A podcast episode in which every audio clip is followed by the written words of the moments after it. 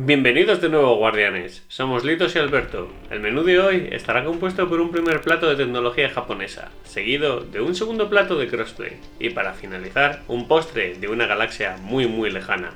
Esperamos que disfrutéis este menú que os traemos esta semana. Esto es Ramen con Guardianes.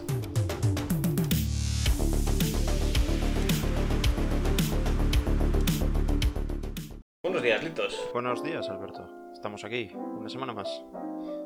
Otra semana más con nuestro podcast. Bienvenidos seáis. Y, y hoy vamos a comenzar pues con un hazlo tú mismo que hemos hecho Litos y yo. Que ha sido probar esta solución que ha ido rulando por internet sobre cómo arreglar el drifting de los Joy-Cons. Sí, la verdad, esta semana me levanté con ganas de, de trastear, con ganas de, de ver si me cargaba un mando y me tenía que gastar un montón de dinero en uno nuevo. Y dije, ¿por qué no? Voy a probarlo. Y es que hace pues dos semanas ahora ya salió un vídeo, un contenido de, de un chico que descubrió que si el Joy-Con, con un Joy-Con con drifting, hacía expresión en ciertos puntos de la carcasa, de repente este drifting se veía solucionado de alguna manera, o afectaba mucho menos o directamente no afectaba. Y yendo un poquito más allá, a esta persona se le ocurrió desmontarlo, poner un trocito de cartón en una zona específica, volverlo a cerrar, hacer el ajuste, la calibración de los joysticks de nuevo y darse cuenta de que había solucionado todo el problema. Así de simple. Y entonces, pues, pues sí, pues lo vi y supongo que mucha gente más lo habrá visto, pero bueno. Y para mi sorpresa dije, voy a probarlo. Seguramente sea un tongo, pero por poner un cartoncito no pierdo nada. Tengo destornilladores que, ya, para quien escuche esto y quiera probarlo, los destornilladores que hacen falta son uno de estrella muy finito y uno de tres puntas. Ese es demasiado específico. Es muy raro que cualquier persona lo tenga, a no ser que le haya dado por desmontar cosas de estas otras veces. Pero si no, se pueden conseguir, no, no es difícil conseguir estas puntas. Y son cuatro tornillitos por fuera y por dentro hay tres. Tres. Bueno, en realidad a, la- a simple vista hay cinco, pero dos se ve de sobra que están más profundos, así que esos no hace falta desmontarlos. Si los desmontáis no pasa nada.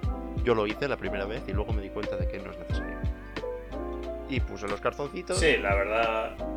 puse los cartoncitos, cerré el mando, fui a la configuración, calibré el joystick y efectivamente, problema solucionado. Así para entrar en, en- en en los acontecimientos, vamos a ir a los antecedentes de todo esto. Y es que, básicamente, todo el mundo que ha tenido una Switch o ha probado una Switch se habrá podido dar cuenta de que muchos de los mandos que tiene sufren de drifting, o sea, de que el joystick se mueve solo a veces, hace falsos positivos. El caso es que cuando salió esta noticia, yo cuando lo vi me quedé un poco como, bueno, típico tongo de internet que sale que, que dice sí, claro, con, un cartón ahora mismo se soluciona esto del inseguro. Y, y joder, parece mentira, pero primero, desmontar los mandos lo puede hacer cualquier persona. O sea, no tiene ningún tipo de complicación. Hay que tener un poquito de cuidado, eh, como tendrías cuidado con cualquier cosa, de decir, no voy a ser un bestia y voy a arrancar los cables. Claro, alguien, que no esté acostumbrado a desmontar este tipo de dispositivos o que no haya desmontado nunca antes, lo único que vaya despacito, los cables tienen todos holgura suficiente para que sin querer no pegues un tirón y los saques de donde tienen que estar. Pero eh, todos estos dispositivos pues tienen ciertos cables que son muy finitos y tal. Si pegas un tirón excesivamente fuerte, igual tiras de los cables y te los cargas. Hay que ir con calma. Es muy fácil, en realidad. O sea, Sí. tienes holgura, tienes espacio para trabajar. Simplemente ir con calma. Mira- miraos un vídeo en YouTube bien. de cómo se desmonta para saber lo que os espera antes de hacerlo. Y ya está. Exacto. Es muy sencillo. O sea, si alguien lo quiere hacer que no ha desmontado nada en su vida, no es problema. No creo que vaya a ser un problema. Solo es eso, eh, tomárselo con calma, no ir con ningún tipo de prisa ni nada e ir viendo las cosas con cuidado. Y, y luego la solución en sí es muy sencilla. Eh, aquí hay un rango de soluciones de todo lo que quieras hacer. O sea, la, la solución es poner un material que haga presión sobre el joystick. ¿Qué puedes poner? La gente ha puesto celo, cartones, eh, cinta aislante, he visto un poco de todo. ¿Qué es lo más recomendable? Pues alguna especie de plástico duro pero finito, que es al final lo que nosotros utilizamos para, para hacer esta presión. Es algo muy sencillo de manejar, de recortar y demás, y parece bastante Diría duradero. Que lo mejor, si alguien tiene, yo estuve pensando en buscar, porque tener tengo seguro, si alguien tiene y puede, un DNI viejo, una tarjeta de crédito Por ejemplo. Eso, porque además el tamaño que suele hacer falta de normal es aproximadamente un milímetro de material. Entonces, esos, estas tarjetas ya tienen más o menos ese grosor. Así que yo diría que con una capita, con un cortando un cuadradito, pues es un DNI viejo que ya no sirva de nada, que ya esté, que incluso te lo rompen cuando vas, pero te lo ofrecen por si lo quieres tirar a la basura tú en vez de ellos. O una tarjeta de crédito caducada o cualquier cosa de estas. Si consigues cortar un cuadradito de esos, también. Sí, por ejemplo, eso iría perfecto. Porque al final un cartón o cosas así se pueden degradar más fácilmente y este tipo de cosas aguantan, aguantan mal. Más. Eh, veredicto de la de la solución. A tres días que han pasado o algo así. eh, todo perfecto. Claro, la incógnita ahora con todo esto es, obviamente, es duradera la solución, o sea, es una solución definitiva o esto va a durar un par de semanas de uso y se va a ir a tomar por culo. Bueno, yo aquí creo que entran varios factores. Eh, probablemente si seas una persona que utiliza solo la Switch para jugar en modo dock, o sea, en modo eh, Switch eh, no mueves muchos los mandos realmente, no los utilizas para jugar a juegos que necesites agitarlos, etcétera, probablemente te dure mucho más el Joy-Con arreglado que a lo mejor si le das mucho trote al mando de movimiento y todo ese tipo de cosas. Eh, aún así, pues eso, han pasado como dos semanas, tres semanas a lo mejor y todavía es pronto para saber si realmente va a aguantar o no va a durar nada. Yo creo, yo creo que aguantará. Que por lo menos un tiempo largo aguantará la solución. Para mí tiene sentido que aguante.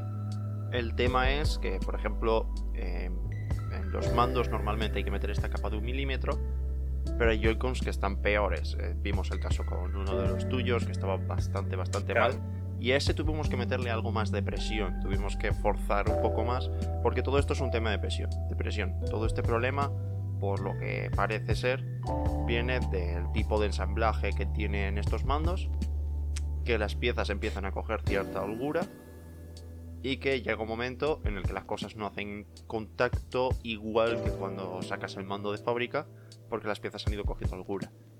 Entonces es posible que aún metiendo este cartoncito o esta, esta piecita de algo para dar ese, ese- esa presión extra, el mando siga cogiendo holgura y, y vuelva a fallar en algún momento. Pues sí, y si eso pasa, incluso puede llegar el momento de que ya no tengas ya no tenga vuelta atrás directamente porque hay un, hay un límite físico donde ya no puedes meter nada más ahí y ya bueno ahora Exacto. si esto sirve para que a mí por ejemplo el mando me falló a los dos años dos años y algo y yo el primer año jugué mucho pero mucho a la consola el segundo también jugué bastante luego ya el tercer y el cuarto año ya no he estado jugando tanto, pero a mí el drifting me salió como a los dos años. Entonces, si esto sirve para que los mandos duren, también hay algunos que se rompen mucho antes, es verdad. Pero si esto sirve para que los mandos duren un buen tiempo funcionando de fábrica, lo abres, le metes el cartoncito y dura otro buen tiempo, pues bueno, yo qué sé, yo considero que sigue estando, Un sigue estando mal porque lo tienes que abrir para tocarlo tú cuando no es tu problema y simplemente lo tendría que hacer Nintendo. Bueno, recordamos a todo esto que si llamas a Nintendo y hablas con ellos o les envías un email, no sé muy bien cómo, eh, les puedes enviar el Joy-Con y te lo arreglan en principio. Así que. Sí, eh, en principio que yo sepa, como esto era un poco típica actuación de Nintendo, que es un poco vacío legal, en, en ningún momento dijeron, hubo un programa bien especificado de lo que tenías que hacer más allá de la garantía. Porque tú, obviamente, si tienes garantía, eh, aquí en España, por ejemplo, creo que son tres años al final de garantía, eh, no hay ningún problema. Pero si estaba tu Joy-Con fuera de la garantía, como era eh, en muchos casos, eh, en teoría tú podías hablar también con Nintendo y te lo arreglaban también sin problemas. Eh, supongo que seguirá funcionando, pero llegará un momento probablemente que Nintendo diga, bueno, ¿cuál puede ser ese momento a lo mejor? Cuando salga la Switch OLED. A lo mejor cuando salga la nueva Switch ya dicen, bueno, ya, Sí, no ya sé, o sea. Simplemente. La garantía al final siempre la tienen que cubrir. Eso, pues de base. Y luego supongo que llegará un momento que si tu consola no está en garantía y ya tiene muchos años el ticket de compra, pues te dirán, pues lo siento. Pues. Pues a ver, ya me aguantes. Exacto. Que en realidad la culpa sigue Pero- siendo de ellos. Pero, bueno. Y Sí, si. pero se van a lavar las manos. Y si esta solución que descubrió la persona esta por internet y tal, si de verdad aguanta, pues oye, eh, a muchos nos hace un favor. Porque yo, por ejemplo, ya había caído en comprarme otro juego de Joy-Cons, que ahora me viene bien, porque ahora tengo más, y ahora si en algún momento fu- fuese a jugar con alguien o algo así, pues tengo más mandos. Pero la realidad es que no me los compré por eso, me los compré porque el que yo tenía estaba fallando y prácticamente era injugable. Claro, a, mí me pasó un poco lo que te pasó a ti cuando me empezó a dar problemas los Joy-Cons. Ya había jugado bastante a la consola y ahora ya no estaba jugando tanto, entonces no le di tanta importancia. Eh, mi pareja sí que estaba jugando más y realmente ella era lo que está- la que estaba sufriendo eh, lo de los Joy-Cons. Pero claro, decías, joder, es que gastarte 40 euros por un solo Joy-Con o 70 por la pareja, eh, dices, joder, eh, me molesta un poco bastante. Y esta solución, pues oye, mientras funcione, pues me parece perfecto. Incluso si llega un momento en el que falla otra vez a lo mejor un poco de drifting y volviendo a abrirlo y a poner bien los cartones o lo que hayas puesto se vuelve a arreglar durante un tiempo. La cosa es, si da la consola, o a los mandos mejor dicho, otro año, año y algo de vida, me parece una solución, vamos, 10 de 10. Sí, sí, muy- en realidad muy buena solución. Si de repente vuelve a multiplicar la edad de vida del mando, está bien, porque no olvidemos que el mando se desgasta por otras cosas. O sea, una persona que juegue lo que, por ejemplo, jugué yo durante el primer año, durante los cuatro años que va a cumplir ya la consola, o cuatro o cinco, no sé, creo que cuatro va a hacer. Sí. Da igual. ¿Cinco, creo? Igu- Igual 5, ¿eh? Igual va a hacer 5 el año que viene. Igual ahora tiene ya 4 y pico.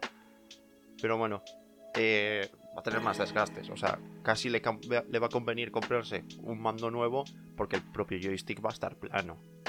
Y a mí me pasa, Sí, a mí me pasa ejemplo. en los joysticks de Xbox que son bastante más grandes. Y aún así, tengo joysticks planos. Sí, sí, sí, a mí me ha pasado y bastante... O sea, los mandos se van a desgastar, sí o sí. La cuestión es que se desgasten como un mando normal Eso es.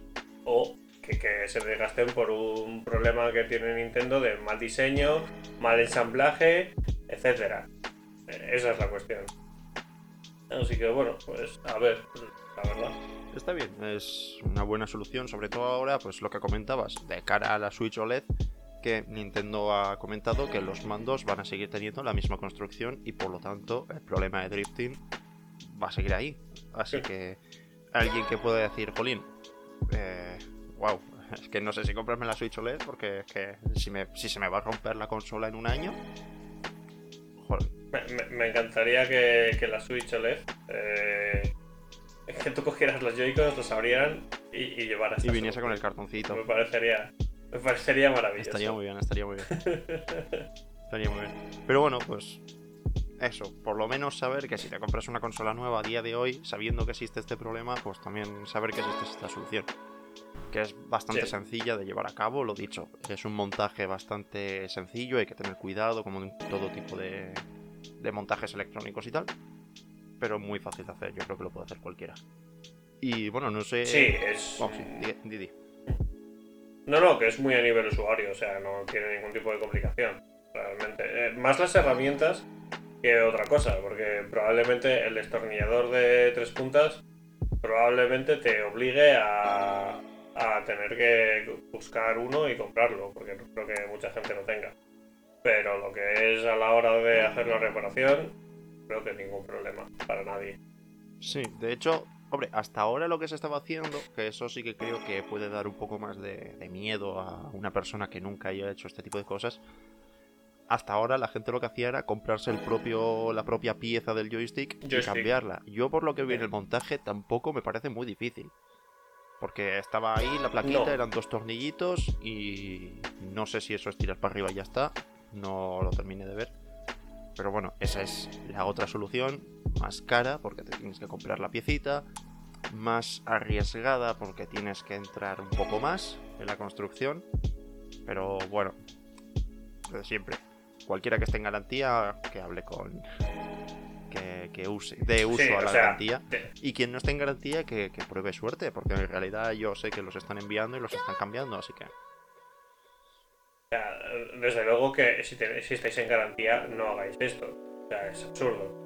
Si esto es una solución para un mando que ya no está en garantía, que habéis probado a hablar con Nintendo, que no hay solución y ya, o que ya os lo ha cambiado Nintendo y que sigue yendo mal, o tenéis un par antiguo de Joy-Cons, eh, o sea, todo este tipo de cosas y como hemos comentado, nosotros hemos tenido la suerte de que incluso con un Joy-Con bastante jodido conseguimos arreglarlo, pero a lo mejor vosotros no. Claro, claro. sea, Yo, yo voy a hacer más pruebas, tengo, tengo más conocidos que tienen este problema en los Joy-Cons. Y yo voy a ir haciendo pruebas y voy a ir arreglando todos los que están cerca de mí, ya que tengo los destornilladores y tal. Pues voy a ir arreglándolos y no sé, ya os diremos en otro momento si por ahora tres Joy-Cons que hemos intentado arreglar, tres que hemos arreglado, así que veremos. claro, ahora toca esperar a que pase un tiempo para que volvamos y os hagamos una, eh, un update de cómo está el asunto, de si han aguantado, no han aguantado o qué. Pero, pero para eso tocará esperar. Para lo que no toca esperar es para la siguiente sección. Bueno, bueno, tenemos, tenemos un par de minutillos, ¿eh? Que yo sé que estás, estás mirando el tiempo en otro sitio. Pero te iba a decir Yo llevo clavado. pero no hemos empezado a hablar ahí 20. Te iba a decir Bueno, bueno. si querías aprovechar en realidad estos dos minutillos que nos quedan de sección para comentar algo sobre la Switch OLED que hicimos en un programa que no llegamos a subir porque nos dio problemas. Exactamente. Eh, bueno, eh, mi resumen de la Switch OLED es que me parece eh, un movimiento extraño por parte de Nintendo a la hora de las mejoras, por así decirlo, que en realidad no es tan extraño si lo miras desde lo que probablemente se ha planteado Nintendo, que es esta consola es para la gente que todavía no se haya comprado la Switch y para la gente que tenga la Switch no es para nada esta consola, eh, que se jodan y sigan teniendo la Switch que ya tienen. En fin, esa es la, el, el pensamiento de Nintendo, ba- bajo mi punto de vista. Eso es, yo lo veo más o menos parecido. Eh, no creo que la actualización de quien tenga una Switch a la nueva Switch OLED merezca la pena, a no ser que tu consola ya esté muy, muy trallada, ya reventada. tenga sí, muchas horas y evidentemente el desgaste le afecta, tengas la batería hecha polvo y te dure muy poco, tengas la pantalla rayada por lo que sea, cualquiera de estas cosas. Y digas, jolín, es que la uso un montón, me merece la pena. Entonces sí, entonces sí, Claro. sí que creo que merece la pena la actualización. Si no juegas un montón, si la has cuidado bien, si tu Switch todavía tienes la sensación de que va perfectamente, pues no creo que merezca la pena. Ahora, para los usuarios que creo que merece la pena de verdad, es para los que a día de hoy todavía no tienen una Switch. Porque a precios oficiales, la Switch normal vale 330 y la OLED van a ser 350 aquí en España. Entonces, a precios oficiales, ¿vale? Siempre tenerlo en cuenta, por ofertas es distinto. Pero a precios oficiales Claro, a ver. son solo 20 euros más. Entonces, de salida, igual no son 20 euros más porque la OLED te va a salir a 350 sin juego y la Switch normal dos días después que va a ser el Black Friday, porque sale como en octubre o en noviembre, te esperas el Black Friday y te vas a sacar la Switch normal a los 150? Pues sí, pues la verdad que sí. Pero bueno, allá cada uno Sí. que eche, haga cuentas y mire si, si le merece la pena o si no. Yo creo que si no tienes una, pues casi es mejor echarle un ojo, por lo menos echarle un ojo y echar cuentas y decir, oye, me merece la pena. La pantallita es un poco Claro, más claro. grande, va a ser de mayor calidad porque es OLED, es la misma resolución todo, tiene mayor memoria, que eso creo que puede ser uno de los puntos importantes, en vez de tener 32 GB tiene 64. 64 sigue sin ser suficiente, no nos mintamos. Hay juegos que siguen sin caber en 64 GB. Entonces no es suficiente definitivamente. Pero bueno, y la consola tiene... Cambia un poquito el diseño, la, la- el pie de apoyo para poner la consola de pies es un poquito más grande, en principio pues dará menos problemas. Yo la verdad es que lo he usado muy poco, así que a mí siempre me ha ido perfectamente, pero supongo que será mejor así. Sí, Y pues bueno, mi opinión es que está bien. Supongo que no es lo que los usuarios de una Nintendo Switch queríamos, porque yo quería una Pro, yo quiero algo mejor ya. Y esto no, definitivamente no es una Pro. No, es un refuse de lo que ya había. Pero es lo que comentas. La cuestión es que, por mucho que el precio oficial sea 330, la Switch la encuentras muchísimo más barata. Entonces, va a depender de lo que te apetezca gastar. Porque la realidad es que la pantalla OLED, y que es lo único que va a cambiar, y eh, el almacenamiento, yo no creo que sean eh, motivo suficiente como para plantearse esa subida de precio. No me parece para nada suficiente motivo. La pantalla OLED no le vas a sacar ningún tipo de rendimiento. No. Ni de coña. O sea.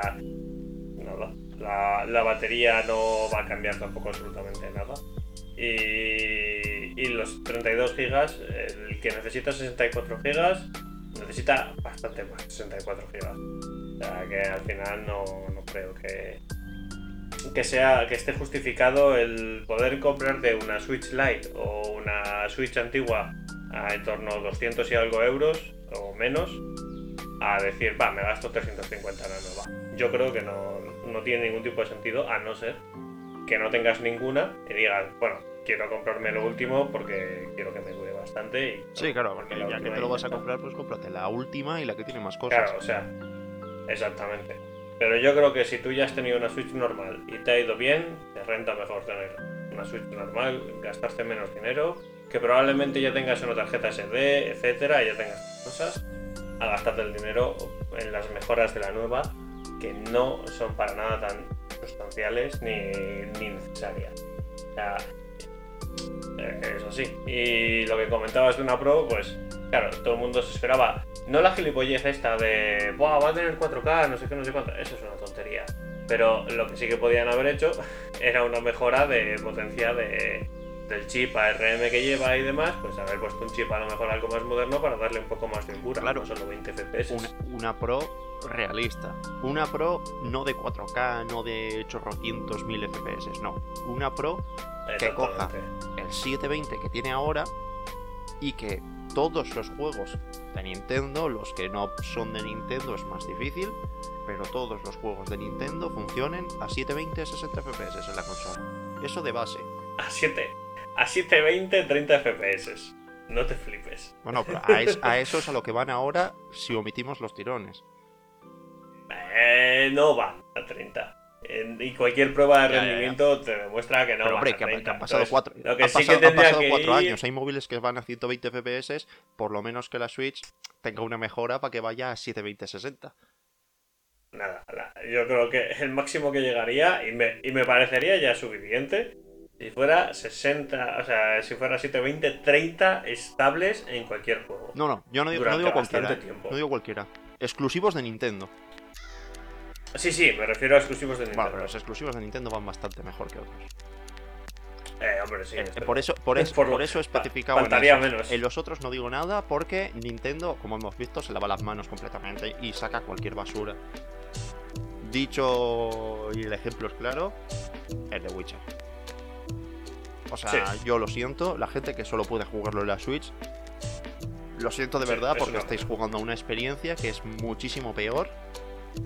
Y que, bueno, que en cualquier otra plataforma. Es una experiencia muchísimo peor. Es lo que hay. Pero bueno.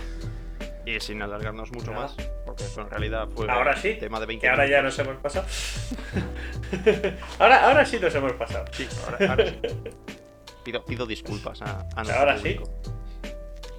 Público. Ya está, es que claro, el Nintendero todo el día queriendo hablar de Nintendo. Sí, no se Ya llegará, ya llegará. Bueno, de hecho creo que vamos a tocar ahora un poco el tema.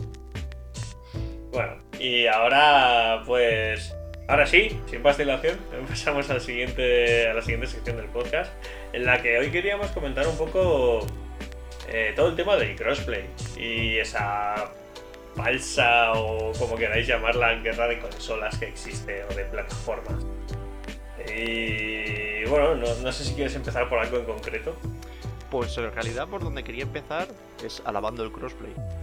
Y diciendo una cosa muy sencilla que yo creo que todo el mundo debería entender. A veces he visto que no, por gente con la que he podido discutir sobre este tema, pero yo creo que todo el mundo debería entender. El crossplay es la solución de las empresas, es poner la mano y decir, nosotros no queremos que exista guerra de consolas. Si una empresa, me da igual Microsoft, que Sony, que Nintendo o que Steam, aunque Steam juega un poco distinto porque ves en PC y tal, pero me da igual, o Epic, me da igual. Si una empresa de verdad dice yo es que toda esta cosa de la guerra de consolas, que la gente se cabre y tal, no sé qué, si de verdad no quieres que exista eso, tiene que haber crossplay. Por lo menos en los juegos más grandes y principales. Porque entiendo que el crossplay tiene un valor extra y un trabajo extra del en el juego y que no siempre es factible. Pero en un Call of Duty, en un FIFA, que en un FIFA tengo, no tengo entendido que haya, no lo sé, igual sí que hay, pero que no- creo que no. En, en un Fortnite, en un Battlefield, en todo eso, que son juegos, bueno, Battlefield no es tan grande en realidad en comparación, para mí sí, pero no lo es. Son juegos en los que tiene que haber crossplay. Todo el mundo le tiene que dar igual qué consola tengas y, la tiene- y tienes que poder jugar ese juego con tus amigos. Al margen de la plataforma en la que tú juegues. Claro, o sea, la cuestión y, y el mensaje de base es: el crossplay es en beneficio siempre de los usuarios. Eso es. Siempre. O sea, es, es un beneficio de los usuarios, seas usuario de la plataforma que seas. Y todos los usuarios que están en contra del crossplay es de una persona con unas miras muy limitadas. O sea, es una tontería que digas, no, es que yo no quiero crossplay. Porque es que es absurdo, o sea, es un beneficio para todos. Vas a tener más jugadores, más ventas de juego, eh, bueno, menús, cargas más rápidas de partida, etcétera. O sea, es que son, son beneficios en todos los sentidos. Que sí, el crossplay también tiene sus cosas malas si no está bien hecho y bien balanceado, pero bueno, como todo. O sea, desde luego que sí. Pero igualmente, es que es, es un. No sé, es lo mejor que pueden hacer las consolas realmente. Porque le dices a tus usuarios que da igual la plataforma que estés usando. O sea, tú que prefieres comprarte eh, una Xbox o una PlayStation, vale, cómprate la que quieras. Porque te interesan sus exclusivos, te interesa sus periféricos, te interesa lo que sea. Eh, que por motivos de la vida un amigo tuyo se ha tenido que comprar la consola de otra marca, no te preocupes, no hay ningún problema. O sea, lo- en, en la mayoría de juegos vas a tener crossplay y vas a poder jugar con él sin ningún tipo de problema. Y a mí, eh, es que me, me parece lo, lo mejor que puede existir. O sea, incluso un crossplay mal balanceado con gente de PC o cosas así, me sigue pareciendo mejor que no tener crossplay. Sí, el- el- es que el crossplay es todo para el usuario. Sí. Todo. Y, y ya está. Y lo que tú decías, quien. La persona que de verdad. El jugador habitual, porque si no eres jugador habitual, puedo entender que te falte opinión o que mm, puedas no ver los beneficios, aunque, como estamos hablando, parecen claros. Pero bueno, a alguien que no juega habitualmente, pues le da igual y punto. Pero, joder, es que el crossplay es mucho mejor, porque va a haber más gente en tu juego. Va a haber, no te va a pasar que ves a la gente, porque a mí es algo que me ha pasado. Yo he jugado a juegos en los que he visto la comunidad de PC y he dicho, guau, qué comunidad tan guay. Yo también quiero jugar a este juego. De repente me lo he comprado en Xbox y en Xbox no hay gente. Y, y entonces todo ese, toda esa parte de disfrutar de la comunidad desaparece. Simplemente desaparece porque no puedes, no hay. Entonces, el crossplay es, es genial. Y bueno, no sé, puedo contar un poquito de historia porque siempre me hace siempre me hace gracia porque me da la sensación de que esto lo vi y me acuerdo de discutir con gente que me decía esto no porque esto para las empresas y es como ya es verdad a las empresas no les viene bien pero es que a mí me dan igual las empresas porque porque no Bueno. tengo acciones de las empresas es que me da igual A las empresas no les viene mal tampoco, ¿eh? ya O sea, no hay ningún motivo para que les venga eh, mal. O sea, realmente, de hecho, les puede favorecer a algunas de que algún usuario no, esté, no quisiera, estuviera dudando, en plan, ¿qué consola comprar? Y llega un día a una tienda y dice, no, mira, tenemos esta, que justo era su segunda opción. Pero sabe perfectamente que tiene crossplay y a lo mejor dice, va, pues me la compro. O sea, realmente al usuario no tiene por qué. O sea, la empresa yo creo que no le da. Le beneficia también, en general. Pero bueno, yo más que nada esto lo mencionaba por, por la historia un poco de cómo empezó todo esto de esta estandarización del crossplay, que podemos decir que ya está mucho más cerca de lo que podía estar en la generación anterior. Y es que lo primero que yo recuerdo de todo esto fue, que supongo que te acordarás, aquella liada que hubo con Rocket League, en la que de repente los usuarios descubren que sin permiso de nadie, sin venir a cuento, gente de PlayStation está jugando con gente de PC. Sí. Y, y dije, pero ¿cómo es esto posible? Si siempre nos han dicho que, que es imposible que la gente de Play juega con Play, la gente de Xbox juega con Xbox y PC con PC. Esto es imposible, ¿cómo, cómo están jugando en crossplay? ¿Cómo es esto posible? Y pues no sé si por error o aposta, pues empezaron a meter estos servidores cruzados. No sé si fue una prueba de Psyonix, creo que es. No, ¿cómo se llaman los de. Bueno, da igual, los de la gente de Rocket League. Sí. No sé si fue una prueba, en plan, vamos a probar a ver si podemos hacerlo o no, pero de repente, pues Rocket League empieza a tener crossplay. Y el que yo creo que fue ya el poner las cosas bien claras en la mesa y tal, el, el que fue el bombazo hace unos años y que todavía tiene muchísimo público, es Fortnite. Que llega un momento y dice, pues nosotros también tenemos que ten- queremos tener crossplay en nuestro juego. Y hubo esta polémica, esta discusión con Sony porque a Microsoft parecía que le venía bien, dijo que guay, que pa'lante, a PC le daba igual, que guay, que pa'lante. Y bueno, en PC daba igual porque es Fortnite está en Epic y es la misma empresa, así que no importa. Y Sony dijo, "Hmm, pues a mí no me a mí no me interesa tanto. Y ahí se notó una presión de los usuarios.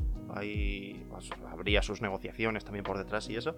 Pero sí que la gente se, se ve que, le- que lo quería, que era algo que le gustaba.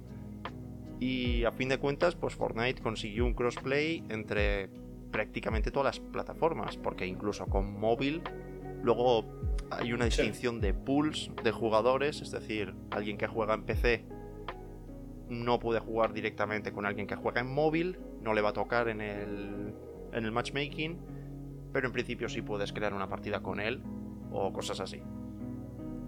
Entonces Fortnite llega y tiene un crossplay absoluto. Y entonces ya ahí lo, ahí lo tienes claro, ahí ya lo estás viendo, esto ya era hace dos o tres años y ahí ya lo estás viendo, ahí dices, Sí. a ver, es que sí. Si lo tiene Rocket League, es un juego más pequeño, vale, bueno, lo han conseguido de alguna manera. Pero si Fortnite, que es un juego para todo el mundo, masivo, que está jugando muchísima gente, tiene crossplay, ¿qué hacen el resto de juegos que no tienen crossplay? ¿Por qué no hay?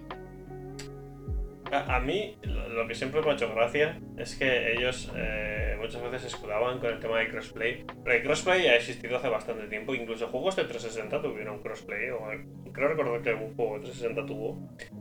Y, y muchas empresas se escudaban en, no, es que es muy difícil. Es, es muy complicado y es muy costoso y tal. Y te llegan otras empresas que de repente cogen y te dicen, no, si solo os ponen unos servidores. Y ya está. Obviamente esto es eh, minimizar el trabajo eh, que tiene que cuesta y que hay detrás de todo esto. Pero que te dicen, no, en realidad no, no es tan complicado. O sea, hay juegos en los que sí que es más complicado a la hora de balancear a lo mejor algunas cosas, pero hay otros en los que no hay ningún tipo de problema. Y, y, luego, pues cuando llega esta normalización de empresas diciendo no, podemos hacerlo, o sea, no hay ningún problema, hasta hasta grandes empresas como por ejemplo puede ser eh, Activision cuando sacó el Call of Duty, el Modern Warfare, eh, tenía crossplay total. Eso es. Y tenía crossplay con la opción de activar y desactivarlo, etcétera. Y tenías crossplay que hacía que las lobbies fueran considerablemente más rápidas y que como usuario que le ha metido a ese, al Modern Warfare en específico bastantes horas, nunca me sentí inferior a gente con teclado y ratón, que podías enfrentarte a ellos con mando. Eh, pero bueno, después de que eso, varias empresas metieran ya presión de no, hay crossplay se puede hacer sin ningún tipo de problema. Eh, después de que gracias a Fortnite, Call of Duty, el Rocket League, eh, Hugo y todas las demás que se sumaron al carro, aún así seguía habiendo eh, una empresa, y las cosas como son, una empresa que seguía diciendo que no, que era Sony. Sony siempre ha estado muy reacia al crossplay por algún motivo que a mí se me escapa. Yo... Pero Sony siempre ha estado muy reacia y lo que, se, lo que me pareció bastante espectacular fue en el caso eh, Epic contra Apple, cuando hubo cuando, este juicio hace nada, hace unos meses, y que todavía a día de hoy siguen con ello, eh, que se reveló una cantidad de trapos sucios de muchas empresas, y una de ellas era la cantidad de dinero que saca Sony del crossplay. Es, es una barbaridad. O sea, hacer una puñetera barbaridad. Y dices, joder, encima de estar más o menos en contra de ello, le sacáis un rendimiento económico espectacular. Y aún así, seguís poniendo pegas. Y más A mí lo que me parece feo respecto a esto, evidentemente las pegas estas me parecen feas. Entiendo, supongo, que Sony tenía pegas al crossplay, dado que sin competir directamente con Nintendo, ¿vale? Si consideramos solo Sony y Microsoft, es la plataforma más vendida, se vende bastante más. Y entiendo que quieras poner pegas porque, joder, si todo el mundo está comprando la Play, cuando alguien nuevo se vaya a comprar la Play y quiera jugar con sus amigos, o sea, cuando alguien nuevo se quiera comprar una consola y quiera jugar con sus amigos, al no existir crossplay y PlayStation, le obligas a comprarse una Play. Mm, me parece un concepto relativamente parecido al que puede hacer Apple con ese ecosistema cuando llevas comprados varios productos, dices, joder, es que el siguiente me lo tengo que comprar de Apple no porque te obliguen, sino porque tienes más facilidades si es de Apple. A, mí no me parece una comparativa. O sea, al final el ecosistema de Apple, igual que el ecosistema de cualquier otro sistema operativo, se forja porque sí, teniendo dispositivos y se hace una simbiosis, por así decirlo. En el caso de PlayStation es obligar al usuario, obligarlo sí o sí, a que, oye, ¿quieres esto? Te obligamos a gastarte este dinero en esto porque no te queda otro. Porque no tienes ningún tipo de elección. Te jode. A mí, a mí, a mí no me parece... me parece muy parecido. O sea, creo que los dos sí quisieran. Ahí, que yo tampoco lo haría. A nivel de empresa, sí lo puedes hacer porque vas a dejar de hacerlo. Yo creo que los dos podrían ser, tanto Sony como Apple, en casos completamente distintos, podrían ser muchísimo más abiertos en ese sentido. Que creo que no lo son por motivos evidentes. Yo creo que no. Yo sí, eh, yo, eh, Sin, entrar mucho en lo de Apple o no, lo de Apple, por ejemplo, para empezar, son bastante más abiertos. Sí, pero yo creo que su Apple Watch podría funcionar con Android si quisieran. No, por, el simple motivo que ellos siempre ponen, que es la privacidad y seguridad que ellos dan. Y esa es siempre la máxima que tiene Apple. Y eso es lo que tiene. Claro. En el caso de Sony es que no, no, que no, te, dan un motivo dando nada extra. no te dan un motivo. O sea, no es que te den un motivo o no te den un motivo, es que no te dan nada real no, no, detrás del motivo de que no, que no haya crossplay. Eh, ellos te están diciendo, no, lo hacemos porque nos sale de mismo. Hmm, sí, sí, estoy, estoy de acuerdo. No de hoja. Que te puedes meter en otra cosa y decir, Apple podría invertir en privacidad y seguridad y conseguir que fueran más seguros en los Android. Pues puede ser, seguramente, al final tiene mucho dinero y probablemente. Pero, al menos, dentro de lo que cabe, te dicen, el motivo real de que los sistemas de ellos funcionen así es porque el software está hecho para estos y por estas cosas. Eso es, eso es verdad. Eh, Una de las empresas... Con PlayStation... No tiene ningún motivo en realidad. No. tiene ningún motivo, porque por tener motivo los servidores de Sony son peores que los de Xbox. Entonces, por tener motivo, ni siquiera tienes ese. Ni siquiera tienes el de no quiero jugar con los otros porque mis servidores son mejores. Eso también. Así que sí, es- eso es verdad. No tienen una razón. Entiendo la razón económica. Entiendo la razón de decir eh, quiero que mis usuarios se queden en mi plataforma. Y punto. Claro, eh, es, puramente eh, arriesgarse a perder usuarios en el sentido de Sony siempre, como todas las consolas y demás, han utilizado su baza de mis exclusivos. Mis exclusivos son los que tienen a mis usuarios aquí en mi plataforma. Cuando en muchos casos es porque el amigo de tu amigo, porque no sé qué tal, tiene la consola. Y entonces para poder jugar con ellos tienes que tener esa plataforma. Que también lo ha hecho Xbox, o sea, no es algo que solo haya hecho Sony. Eh, pero es como. Ese es el principal motivo aún a día de hoy de, de- PlayStation. No ningún otro.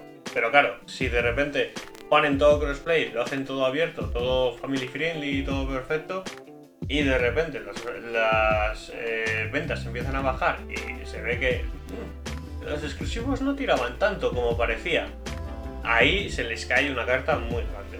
Y sería una putada bastante importante para PlayStation. A mí, lo que realmente me molesta de todo esto, a nivel de, de usuario y un poco más, en realidad, a nivel de que me veo las conferencias de estas compañías y que lo sigo un poco más, en realidad lo que me molesta es que aquel Game Awards en el que sale Reggie por parte de Nintendo, Phil Spencer por parte de Xbox y creo que el otro fue Son Leiden por parte de PlayStation o Creo que sí, sí. y salen los tres juntos en símbolo de compañía de Unidad. decir no hay guerra de consolas, aquí todos somos amigos, las, las tres empresas cooperamos para que los usuarios estéis a gusto y tengáis lo que queráis. Y por detrás está Sony diciendo, no, no, es que si quieres poner crossplay en tu juego, me pagas. Que lo único que matizaría aquí es que cobraban menos a juegos pequeños que a juegos grandes. O, o incluso a juegos muy pequeños rollo indies, ni siquiera les cobraban. Pero no me vale como Bueno, yo, estuve, yo, yo estuve viendo a un señor que no recuerdo cómo se llamaba de una compañía indie diciendo que eso era una vil mentira. Es posible, es muy que probable. a, que a ellos que a ellos como desarrolladores indie les pasaron unos aranceles de que tenían que poner es que no me acuerdo ni del juego que comentaba que decía que era, era imposible o sea que no tenía no que fuera imposible sino que tú como empresa dices joder es que no es rentable ¿para qué lo voy a hacer? y más teniendo la opción de decir es que el crossplay con PC y Xbox me sale gratis pues Claro. toma por culo PlayStation es lo que hay y claro el que sale perjudicado es el usuario Sí, sí, sí. De hecho, aquí el único que sale perjudicado de todo esto, en cualquier caso, es el usuario. Pero bueno, eso. eh, nosotros, evidentemente, estamos completamente en contra de cualquier tipo de guerra de consolas. El que quiera que se compre consolas, incluyo PC, aunque diga consolas. Cada uno que juegue la plataforma que le guste, que disfrute de la plataforma que le guste.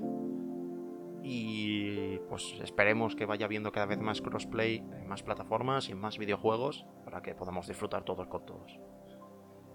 Sí, efectivamente. O sea, es que llega un momento en el que es absurdo meterse en posicionamiento de empresas a las que el usuario les importa cero. Y realmente dices que estoy defendiendo esto porque. ¿Por qué? Porque estoy defendiendo una gran multinacional a la que no me tiene en cuenta realmente.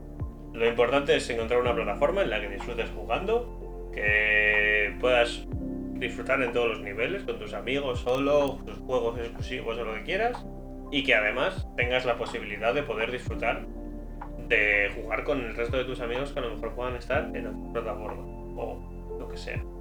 Sea, intentar derribar un poco esos muros de, de, de los reinos que son, pues como que se tiene Xbox por un lado, PlayStation por otro y PC por otro, o, y Nintendo por otro. No, intentar comprenderlo como que, que son distintos mo- modos o plataformas de lo que podríamos jugar a lo mismo. Y ya está. No tiene más. Eso es, efectivamente. Y bueno, ya podemos acercarnos a la recta final de este podcast y pasar a, a nuestro tercer tema de hoy, que vuelve a ser, bueno, no vuelve a ser porque no lo ha sido, pero es un pequeño rescate de aquel podcast que hicimos que no se llegó a subir por, por problemas. El podcast que murió.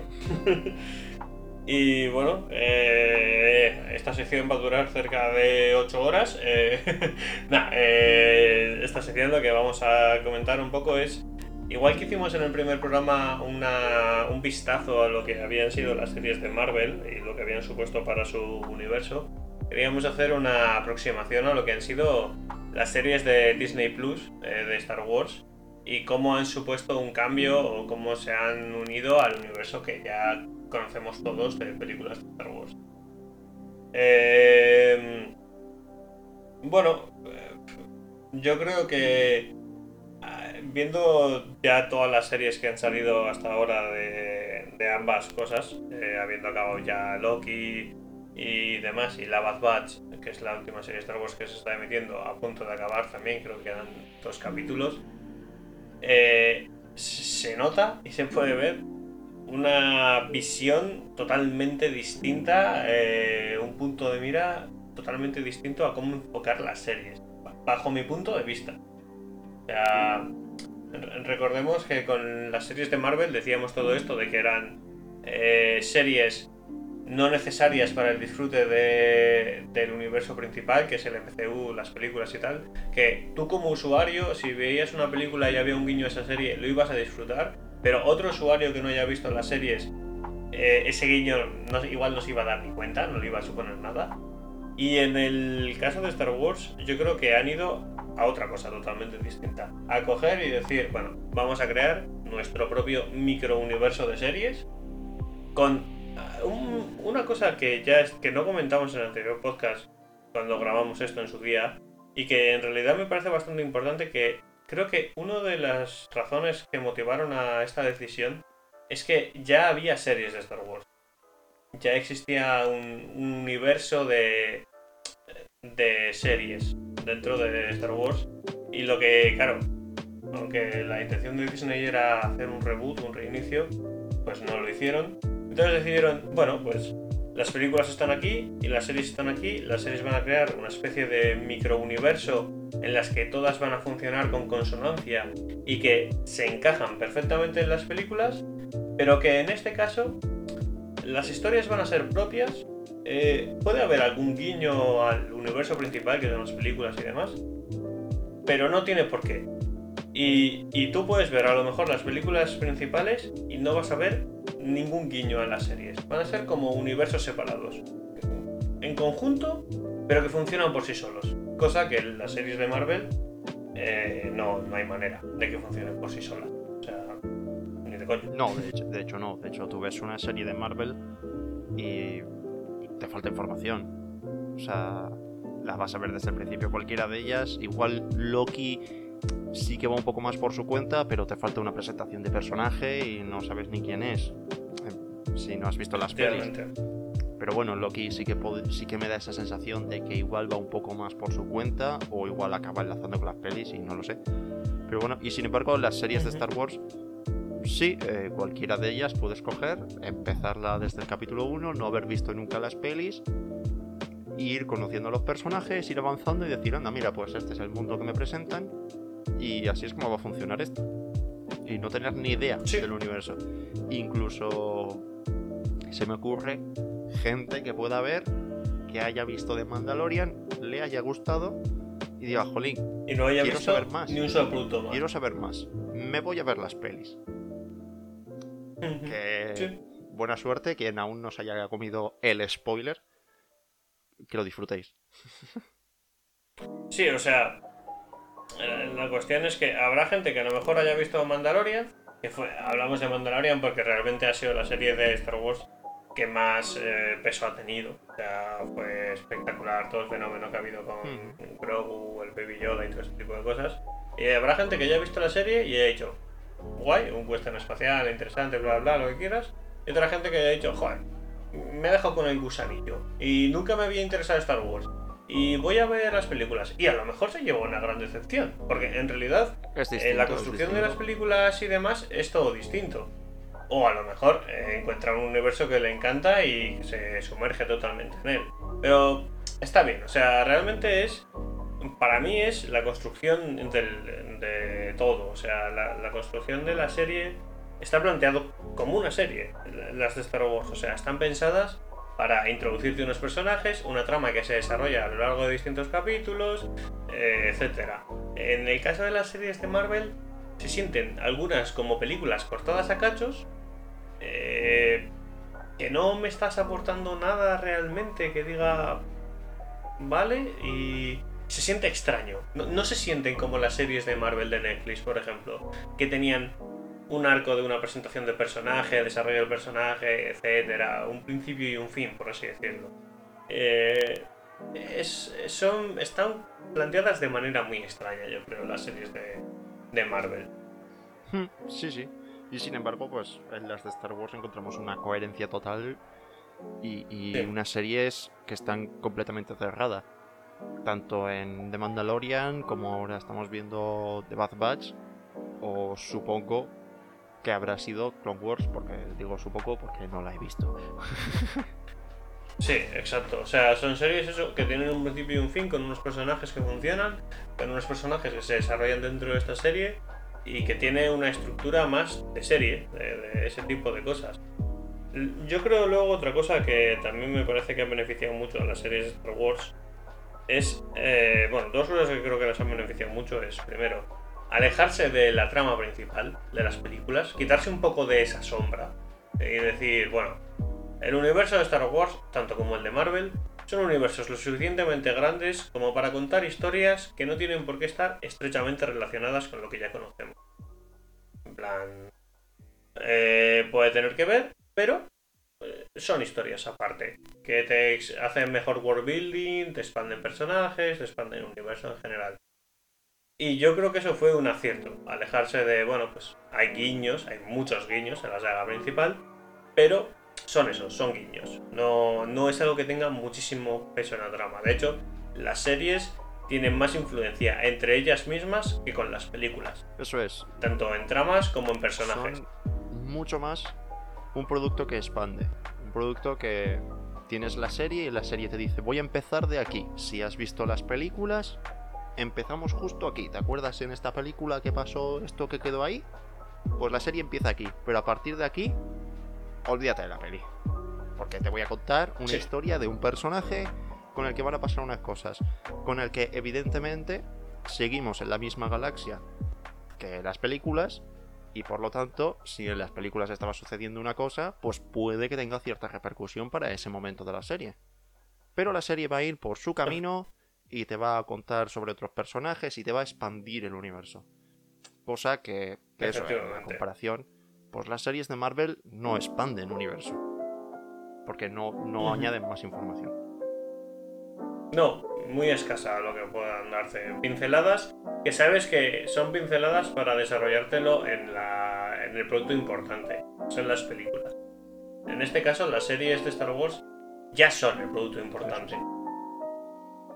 Entonces, bueno, esa es la principal perspectiva distinta que tienen y luego otra cosa que creo que ha enriquecido mucho a las series de Star Wars, eh, principalmente a las de live action, porque bueno, hay que distinguir que en Star Wars hay series de animación, como son la de Clone Wars del 2003 de Tartakovsky, o la de Clone Wars del 2008 de Lucas y Filoni, o Rebels y Bad Batch, y luego series de live action, como son El Mandaloriano, va a ser Obi-Wan, eh, va a ser la de el libro de Boba Fett, esas series van a ser de live action.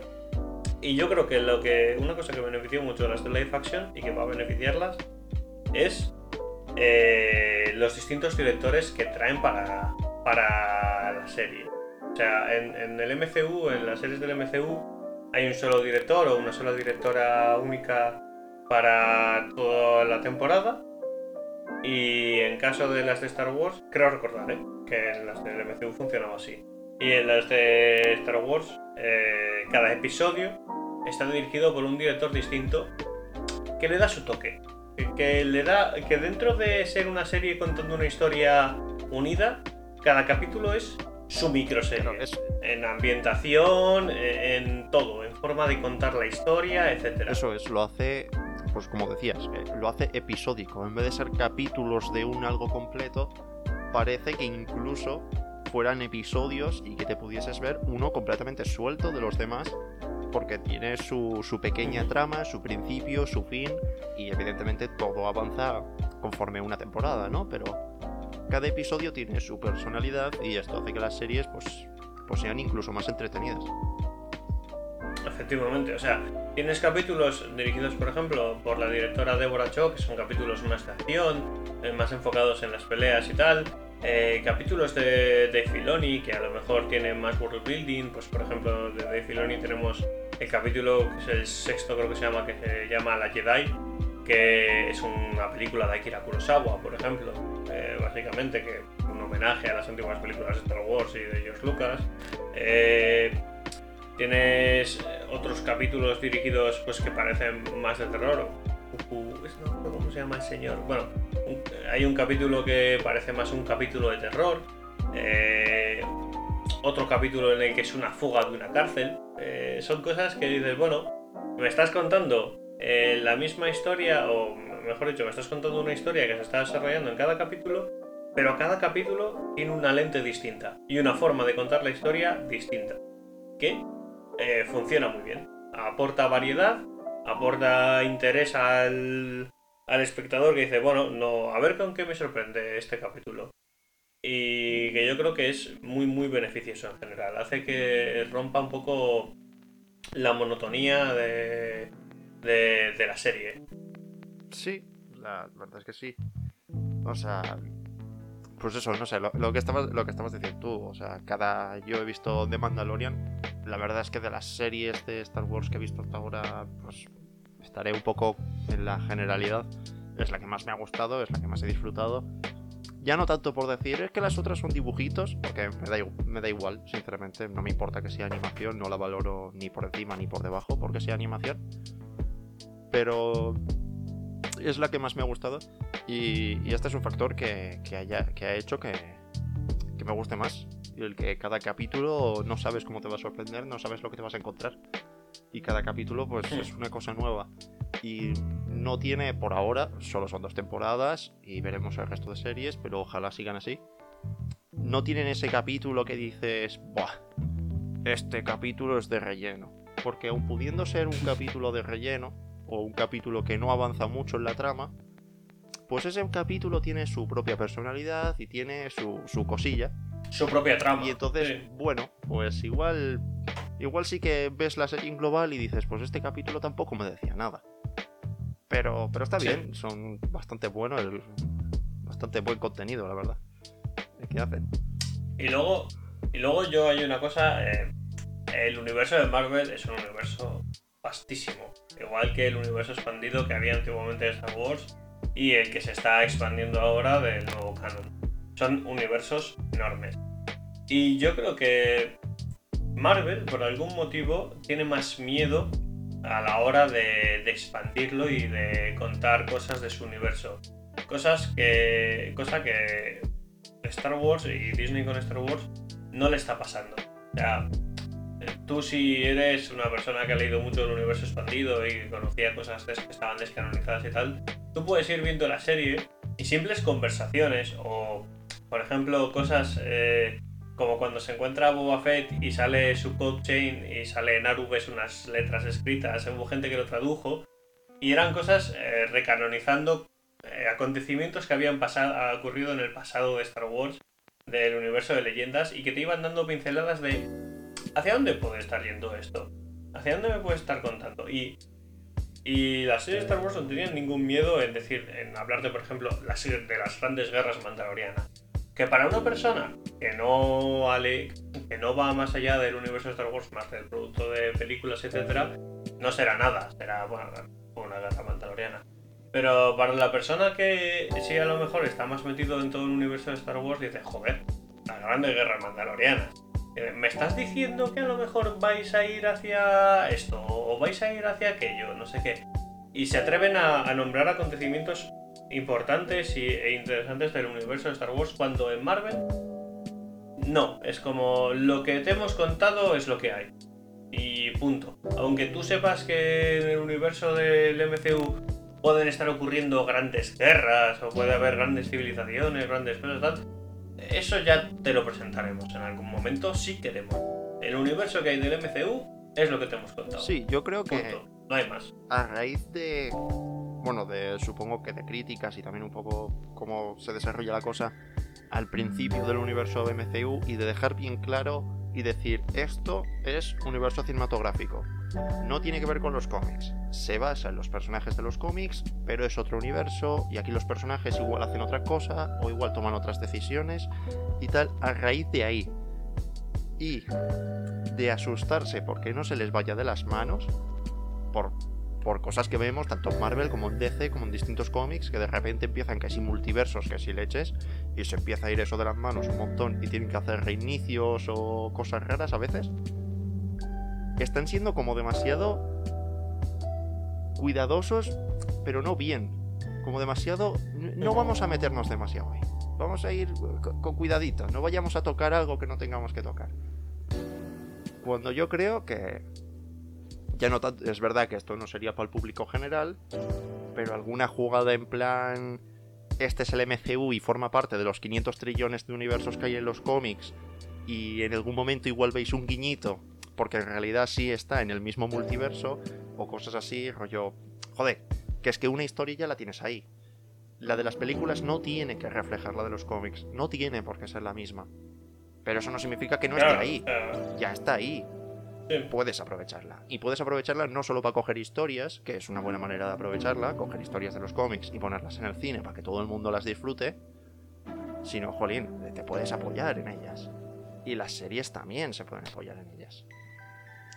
Entonces, Es que al final eh, el, el MCU, aun siendo un producto independiente de los cómics, que me parece una idea totalmente Me parece perfecto, sí, y demás, me parece genial, eh, podría meter eh, esos guiños a algunas cosas que algún usuario podría reconocer y no tiene por qué dar en- a nada esos guiños, o sea, no tiene por qué ocurrir nada con ello.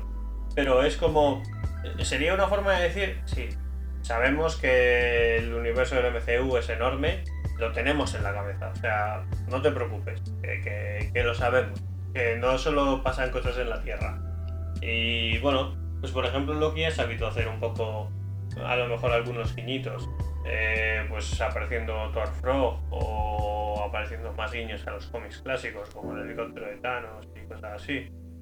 Que son cosas que mucha gente a lo mejor ni, ni lo ha visto, ni se ha dado cuenta, porque no repercuten en absoluto ni en la trama, ni repercuten en nada. Son cosas que aparecen de fondo y dices, ah, mira, amigo, yo eso lo he visto.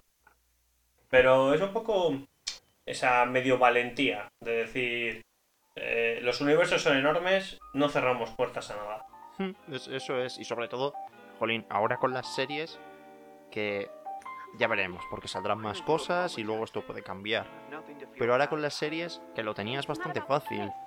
El, el evento gigante en las películas que ha sido Infinity War y Endgame es como, joder, que ya lo tienes ahí, que a la gente le ha encantado. Sigue para adelante, por favor. Qui- Quiero más. Y, y, y las series Claro. no han dado más. O sea, para mí el problema es que ninguna de las series, igual Loki es la que tengo más sensación de que da un pasito de decir, espera, que aquí hay más. Incluso con ese detalle justo final en el que te dicen va a haber una segunda temporada. Para que digas, vale, ok, encima no solo paramos aquí, sino que vamos a seguir. Guay. Pero sí que es verdad que falta un poco eso. Y eso Star Wars te lo da. Star Wars es como vamos a hacer una serie, pero la serie te va a hablar de quién quieres saber. Y estoy seguro, cuando salga la de Obi-Wan, ¿qué quieres saber? ¿Cosas de Obi-Wan? Toma, pum, toma cosas, información. Y no va a ser simplemente una serie de Obi-Wan cinco minutos antes de empezar la peli. Sí, no sé, o sea. Yo creo que a mí lo que más me faltó en las series de Marvel eh, definitivamente fue el arriesgarse e intentar hacer algo distinto. Em, lo que más me decepcionó fue que el producto de la serie de Marvel era el mismo producto que había visto en el cine cortado. Sí, Ya sí, está. es que podrían, No podrían ser películas sueltas. Y, y bueno, pues yo estaba ligeramente bastante emocionado con las series de Marvel. Pensaba que después de ver los trailers, los trailers de WandaVision y de Falcon y cosas así, decía, bueno, parece que cada serie va a tener su personalidad y va a intentar contar la historia de una manera y tal. para luego al final siendo acabar siendo un producto normal y corriente de Marvel, se soluciona igual que cualquier producto de Marvel y que no tiene más. O sea, no, la única serie que no me decepcionó porque sabía, entre comillas, sabía lo que iba a ver era la de Falcon, sabía que iba a ser una película de acción eh, larga. Y así fue. La verdad es que las demás se acabaron convirtiendo exactamente en lo mismo. Hmm. Y bueno, ahora, ahora veremos, porque yo puedo llegar a entender este parón de Marvel justo después de Endgame, sumado a eh, situación pandemia y todo esto que hace que el parón sea más largo, porque si no hay películas que las hubiéramos visto antes, seguro. Y, bueno, pues habrá que ver. Y sin salirme mucho del tema, tengo un montón de ganas de ver qué pasa con, con, las, nuevas, con las nuevas series de Star Wars. O sea, tengo un montonazo de ganas de ver a esa serie de Boba Fett, ya que lo han traído, que es un personaje que volvemos lo mismo. En realidad, habría quien se podría ver las pelis y decir, ah, sí, el señor ese que aparece dos minutos. Claro, efectivamente. O sea, Boba Fett es un personaje muy querido en la comunidad, pero no, no por las películas. Eh, Boba Fett tiene unas apariciones en las películas que, bueno, pues son sus apariciones, pero que en el universo expandido le dio una historia que gustó mucho, que se hizo que fuera un personaje muy querido y ahora pues van a explorarlo aún más en su propia serie. Y en un contexto bastante interesante de su propia serie. Y lo mismo va a pasar con la serie de Obi-Wan. Eh, son cosas que dicen, bueno, sabemos lo que Es como que parece que, en este caso, un poco tarde, un poco bastante tarde, pero parece que en Star Wars han dicho, bueno, sabemos un poco por lo que a lo mejor quieren los usuarios, quieren ver. Tanto fans, muy fans del universo expandido, como fans sin más del universo de las películas o, cuatro cosas. Y bueno, iremos viendo. Creo que dentro de que son dos semanas tenemos este estreno de la serie What If de Marvel. Que bueno. el 15 de agosto creo que era. Eh, bueno, es de animación, siempre hay una pequeña barrera para mucha gente entre el live action y la animación, que hace que no sea lo mismo. Pero desde mi punto de vista tengo, tengo muchas ganas, la verdad. Pueden hacer cosas muy divertidas.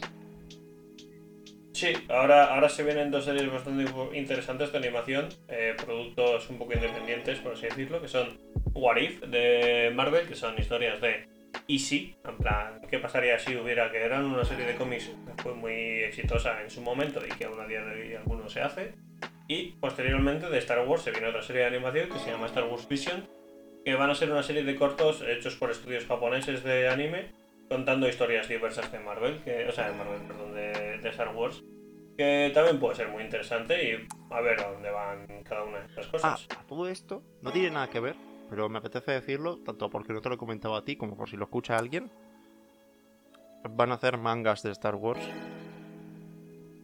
Ya había. ¿Ya había? Bueno, pues sé que van a hacer algo nuevo de Star Wars, pero en manga.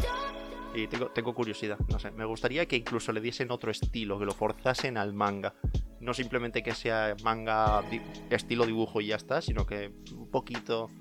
Sí, que no fuera un e, poco. Exacto, exacto. Eh, que, le, dieran eh, el, toque de manga, o sea, de, una historia. me, gustaría ver algo. Sin más, esto completamente off topic, pero lo traigo por aquí.